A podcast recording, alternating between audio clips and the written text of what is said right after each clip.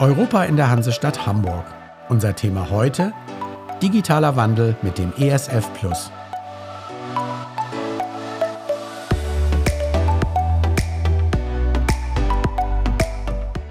Beschäftigung, Bildung, Qualifizierung und soziale Inklusion in Europa. Das sind die großen Themenfelder beim ESF Plus, beim Europäischen Sozialfonds Plus. Und die möchten wir Ihnen mit diesem Podcast ein bisschen näher vorstellen. Welche Projekte werden überhaupt gefördert? Wem nützen die? Und warum ist dieser ESF seit mehr als 60 Jahren so ein erfolgreiches Förderinstrument?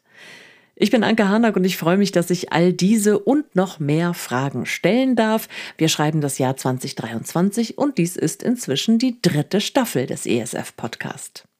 In den ersten drei Folgen dieser jüngsten Staffel haben wir Ihnen schon einzelne Projekte vorgestellt und sind auch ganz grundsätzlich nochmal eingetaucht in den ESF Plus und in die Besonderheiten dieser Förderperiode und in Folge 1 hat Burkhard Strunk, der Leiter der ESF-Programmsteuerung in der Hamburger Sozialbehörde, uns erklärt, dass es zwei ja, Querschnittsthemen gibt, die aktuell ganz besonders wichtig sind und berücksichtigt werden, nämlich Digitalisierung und ökologische Nachhaltigkeit. Beide Themen sind aus Europa und natürlich auch aus Hamburg gar nicht wegzudenken. Und weil sie ohnehin fast alle unsere Lebensbereiche berühren, haben wir beschlossen, dass wir Ihnen in zwei Sonderfolgen mal erklären, wie Hamburger ESF Plus Projekte sich damit auseinandersetzen und was Menschen mitnehmen, wenn sie mit diesen Projekten zu tun haben. Also, legen wir los. In dieser Folge mit der Digitalisierung und hören uns an, welche Rolle sie in ESF Plus Projekten spielt. Ganz wichtig erscheint uns überhaupt ein Verständnis zu entwickeln, wie sehr Digitalisierung auch die Arbeitswelt verändert und den eigenen Arbeitsplatz. Unserer Meinung nach brauchen dafür die Beschäftigten und die Arbeitssuchenden wirklich grundlegende Informationen, dass sie diesen ganzen Veränderungsprozess einschätzen können und dass sie auch Chancen für sich selber erkennen, wenn sie sich in diesem Feld bewegen, dass sie sich mehr zutrauen, dass sie sich beteiligen können und das natürlich auch für ihr Privatleben nutzen. Denn wir wissen aus Erfahrung, dass nur diese Befähigung wirklich hilft, sich auch einzubringen im Betrieb und im Arbeitsplatz zu gestalten. Das ist Sabine Raab. Sie leitet beim Bildungsträger Arbeit und Leben Hamburg das Projekt Gute Aussichten, Basisqualifizierungen im Betrieb, das sich vor allem an gering qualifizierte, an oder ungelernte Beschäftigte richtet. Und auch bei Nico Nolden vom Sozialpädagogischen Fortbildungszentrum ist Digitalisierung Alltag. Er leitet nämlich eins von zwei Teilprojekten, die sich mit Medienkompetenz befassen, und zwar speziell für Menschen, die in der offenen Kinder- und Jugendarbeit tätig sind. Bei Fortbildungen zu digitalen Medienkompetenzen entscheidet nicht so sehr, dass SozialpädagogInnen möglichst viele Technologien selbst aktiv nutzen und den ganzen Tag irgendwo einbauen, Sie benötigen schlicht einen Überblick darüber, was für Kinder und Jugendliche aktuell ist und wie sie sich ihnen interessiert und aufgeschlossen im Gespräch darüber nähern können. Nennen wir das eine passive digitale Medienkompetenz. Die Kompetenz, die richtigen Fragen zu stellen und Gesprächspartnerinnen zu erkennen. Wir unterstützen die Fachkräfte mit Workshops zudem dabei, aktive Kompetenzen zu entwickeln. Deshalb entwickeln wir zusammen mit ausgewählten Referentinnen ihre Seminarkonzepte weiter. Mit dem ESF Plus werden also direkt Projekte gefördert, die dabei helfen, bestimmten Zielgruppen digitale Kompetenzen zu vermitteln. Aber auch ganz generell über spezielle Projektschwerpunkte hinweg spielt das Thema eine große Rolle. Peter Holst-Glöss vom Hamburger Weiterbildungsbonus Plus sorgt zum Beispiel mit seinem Team dafür, dass Beschäftigte aus vielen Branchen und auch Solo-Selbstständige möglichst flexibel ihre Fähigkeiten im Hinblick auf Digitalisierung verbessern können. Der ESF Plus stellt für Beschäftigte Fördermittel zur Verfügung, damit der digitale Wandel auch in allen Unternehmen in Gang gebracht werden kann. Und deshalb haben wir ein Verfahren, um das Geld für Weiterbildungen auch im digitalen Bereich unkompliziert bereitzustellen. Also der ESF Plus fördert bessere Bildung. Er unterstützt Ausbildung und Qualifizierung und er fördert digitales Lernen, damit Menschen auch in Zukunft gute Chancen auf Beschäftigung haben in einer noch digitaleren Arbeitswelt. Sabine Raab und das Projekt Gute Aussichten kommen dabei sowohl mit Beschäftigten als auch mit Unternehmen in Kontakt. Wir führen Gespräche mit Personalverantwortlichen und schauen uns den jeweiligen Arbeitsplatz sehr genau an, um zu verstehen, welche digitalen Anforderungen an diesem Arbeitsplatz bestehen und welche Veränderungen auch anstehen. Denn dieser Arbeitsplatz wird vermutlich in einigen Jahren sich auch schon wieder sehr gewandelt haben. Und so machen wir dann einen Abgleich und schauen, welche Kompetenzen die Mitarbeiterin oder der Mitarbeiter im Moment hat, um dann zu schauen, Worin liegen Schulungsbedarfe und wie kann dieser Mensch unterstützt werden, sicherer zu werden? Die Digitalisierung durchdringt immer mehr Lebensbereiche. In nahezu allen Branchen passieren gerade Veränderungen, die mit Digitalisierung zu tun haben und die auch Menschen damit in Berührung bringen, die bisher vielleicht noch nie mit Computern oder Smartphones oder digital gesteuerten Maschinen zu tun hatten. Mittlerweile spielen digitale Basiskompetenzen in nahezu allen Branchen eine große Rolle, auch in sogenannten einfachen Helferbeschäftigungen ist es notwendig, mit digitalen Tools zurechtzukommen. Und insofern möchten wir Menschen unterstützen, Ängste abzubauen, Hürden zu bewältigen und erste Schritte zu gehen im Umgang mit einem Laptop, mit einem Smartphone oder auch mit einem Tablet. Dazu zählen Kompetenzen, ähm, eine E-Mail schreiben zu können oder auch ein Dokumentationssystem bedienen zu können. Oder auch die ersten Schritte in Word oder Excel oder Outlook. Denn wer mit solchen Programmen noch nie zu tun hatte, muss ja erstmal ganz grundlegende Kenntnisse erwerben.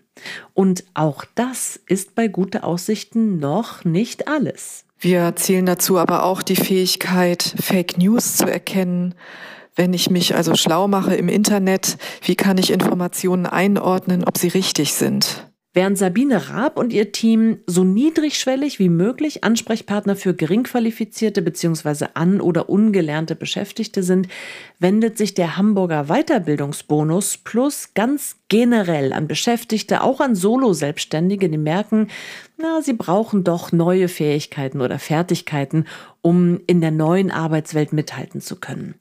Beim Hamburger Weiterbildungsbonus Plus gibt es Förderung, aber auch die passende Beratung dazu. Durch unsere Beratung bekommen die Kunden genau die Weiterbildungen finanziert, die sie für ihren Job brauchen. Das kann sowohl den Mindset als auch die Soft Skills betreffen, also alle Bereiche des digitalen Wandels. Ich habe übrigens mit Peter Holst-Glöss eine ganze Podcast-Folge aufgezeichnet, in der er ausführlich erklärt, wie dieser Hamburger Weiterbildungsbonus Plus funktioniert, wer unterstützt werden kann und warum das Projekt schon seit zehn Jahren in Hamburg so ein großer Erfolg ist. Hören Sie mal rein in diese ESF-Podcast-Folge. Es ist die Nummer 10. Und hier in der Sonderfolge zum Thema Digitalisierung beschäftigen wir uns jetzt mit dem Projekt, das Nico Nolden im Sozialpädagogischen Fortbildungszentrum leitet. Sie erinnern sich, es geht um die Vermittlung digitaler Medienkompetenz. Das Teilprojekt heißt Access All Areas und es fördert die Qualifizierung von sozialpädagogischen Fachkräften in der offenen Kinder- und Jugendarbeit. In kurzen Einheiten aufeinander abgestimmt bieten wir in unserem Fortbildungsprogramm Orientierung durch fünf Schwerpunkte. Schutz und Gesundheit, zweitens der rechtliche Rahmen, Überblick über die digitalen Angebotsformen wäre das dritte, Beteiligung und gesellschaftliche Teilhabe als Gebiet das vierte und Ermächtigung zum eigenen Handeln und das Empowerment, sich selbst in der digitalen Welt zu behaupten, wäre der fünfte Punkt. All das sind wichtige Felder, in denen Fachkräfte, Jugendliche und Kinder beraten und anleiten. Also von besonderer Bedeutung ist der tatsächliche Bezug zur Praxis. Das, was die Fachkräfte in ihrem Alltag, in der Arbeit mit Kindern und Jugendlichen erleben, was sie beobachten, was sie beschäftigt, das soll sich im Projekt unbedingt wiederfinden. Aktiv befragen wir die Fachkräfte in Hamburger Einrichtungen, welche Sorgen sie zu digitalen Medien umtreiben was sie vielleicht selbst gerne ausprobieren würden oder sogar schon haben und wo sie sich vielleicht digital hilflos oder in Konkurrenz zu digitalen Angeboten fühlen. Vielleicht haben manche schon Mehrwerte digitaler Methoden entdeckt, wissen nur nicht, wie sie da herangehen sollen. Gern können Sie mit Vorschlägen auch auf uns zukommen, damit wir dazu eine Fortbildung organisieren. Nico Nolden hat übrigens bei seinen Projektteilnehmerinnen und Teilnehmern eine wichtige und vielleicht auch gar nicht so selbstverständliche Beobachtung gemacht. Viele der Fachkräfte sind sehr aufgeschlossen und fragen sich, wie sie digitale Medienformen sinnvoll in ihre Arbeit integrieren können. Denn die Fachkräfte sehen sich mit vielen Ansprüchen konfrontiert. Also muss es immer um einen Mehrwert der digitalen Transformation für die Beziehung mit Kindern und Jugendlichen gehen. Mit ihnen zusammen suchen wir genau diejenigen digitalen Medienkompetenzen, welche die Prinzipien der offenen Kinder- und Jugendarbeit unterstützen. Allerdings gibt es natürlich auch mitunter große Vorbehalte oder gar Befürchtungen. Die fortschreitende Digitalisierung bringt ja nicht nur Vorteile mit sich und sie wird auch nicht überall und von allen bejubelt. Durchaus aus guten Gründen auch. Aber Nico Nolden setzt auf tiefgründige Medienkompetenz, um die Vorteile optimal zu nutzen und die Gefahren von Digitalisierung zu erkennen. Viel zu häufig wird der digitale Wandel als Belastung begriffen. Bedürfnisse wie Schutz und Bewahrung von Kindern und Jugendlichen dürfen sozialpädagogische Kräfte natürlich nicht vernachlässigen. Gerade für die offene Kinder- und Jugendarbeit liegen im digitalen Wandel jedoch auch große Chancen. Zum Beispiel bieten digitale Technologien Wege, um die Beziehungsarbeit mit Kindern und Jugendlichen neu zu denken, sie an Entscheidungen teilhaben zu lassen oder ihre Kreativität zu fördern.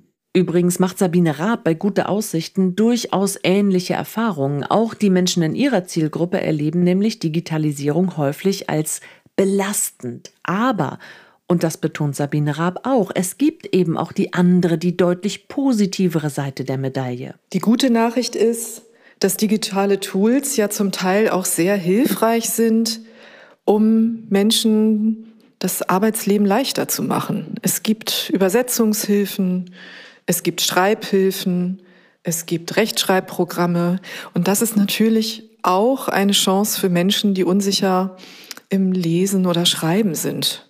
Und darum geht es in diesem Projekt auch. Wie können wir Technik sinnvoll einsetzen, um Menschen zu befähigen, die immer wieder an diese Hürden kommen, weil sie einfach gering literalisiert sind oder Deutsch als Zweitsprache sprechen und deshalb immer wieder auch Schwierigkeiten haben, sich in der Art und Weise auszudrücken, wie sie es in ihrer Herkunftssprache gewohnt sind. Und übrigens bringen etliche ESF Plus Projekte auch bemerkenswerte Vorteile für Unternehmen mit sich. Das Projekt Gute Aussichten zum Beispiel kommt mit dem Blick von außen und eröffnet damit manchmal überhaupt erst die Möglichkeit, dass in einem Betrieb erkannt wird, welche Aspekte mitbedacht werden müssen. Das Projekt trägt dazu bei, dass Personalverantwortliche überhaupt sensibilisiert sind für digitale Veränderungsprozesse, dass sie da auch wirklich alle Mitarbeitenden mitdenken und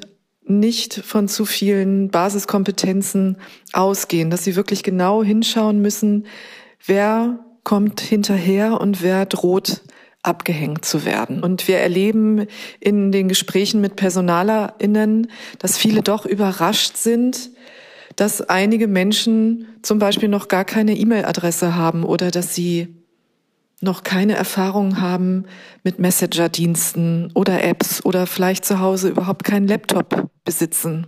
Es ist wichtig, ganz ehrlich zu schauen, wer braucht Unterstützung und wie kann man diese Unterstützung betrieblich dann umsetzen. Und das möglichst praxisnah, niedrigschwellig und in einfacher Sprache. Denn für die Projektumsetzung mit Mitteln aus dem ESF Plus ist es herausragend und wirklich wichtig, dass möglichst viele Menschen vom besseren Zugang zu Beschäftigung und Bildung profitieren. Es geht um lebenslanges Lernen, es geht um flexible Möglichkeiten für Weiterbildung oder Umschulung. Und das gilt insbesondere jetzt im European Year of Skills, dem Jahr der Kompetenzen, das die Europäische Kommission in diesem Jahr 2023 2020 ausgerufen hat. Wenn Sie jetzt noch mehr darüber erfahren möchten, wie der ESF Plus in Hamburg funktioniert, welche Projekte es gibt und wie ökologische Nachhaltigkeit als zweiter Schwerpunkt neben der Digitalisierung umgesetzt wird, dann hören Sie doch bitte auch die anderen aktuellen Podcast-Folgen und schauen Sie vorbei auf esf-hamburg.de.